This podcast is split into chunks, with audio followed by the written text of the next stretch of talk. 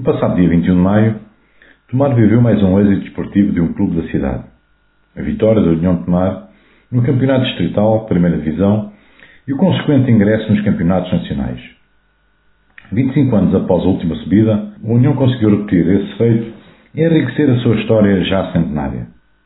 Por isso, parabéns aos jogadores, à equipa técnica liderada por Marco Marques e a toda a estrutura diretiva do clube. Há algumas décadas atrás, este acontecimento não teria a mesma repercussão.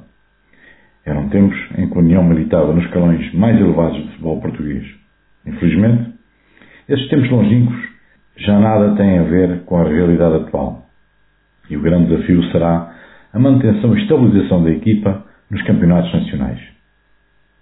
As exigências, não só desportivas, mas também estruturais, serão importantes obstáculos que a equipa técnica, direção e entidades locais, públicas e privadas, terão que suplantar em conjunto.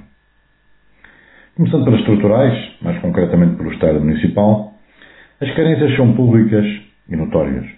Balneários em péssimo estado, o relevado artificial a necessitar de melhoramentos, condições de conforto e segurança da bancada pouco aceitáveis e outras estruturas de apoio a necessitar de obras e melhoramentos. Estes são alguns exemplos de problemas visíveis ao nível de um equipamento que é a responsabilidade do município Tomar. O grande desafio para os responsáveis da autarquia será precisamente a realização das intervenções necessárias em tempo útil.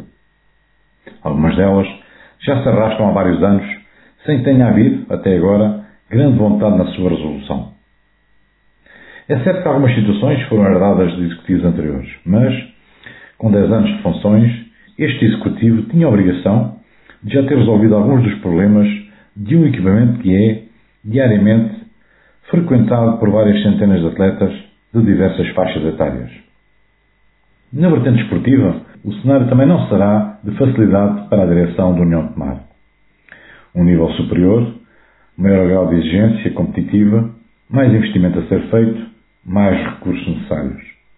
O cumprimento desta cadeia de acontecimentos será a chave para a estabilização do clube na categoria agora atingida.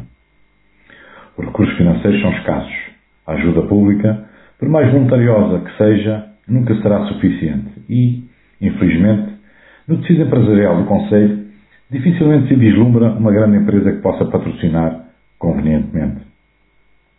Apesar de tempos a tempos aparecerem na comunicação social local notícias a anunciarem a vinda de investidores para tomar, desde indianos chineses e outros, o que é certo é que nos últimos anos muito pouco foi feito para verdadeiramente cativar esses investidores.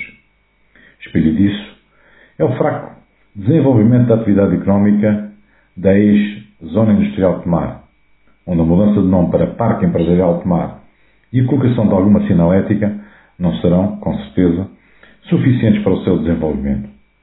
Portanto, agora, após os merecidos festejos, pelo importante título alcançado, são enormes os desafios que se colocam à União de Tomar para que se possa aproximar cada vez mais daquilo que representou para Tomar no passado.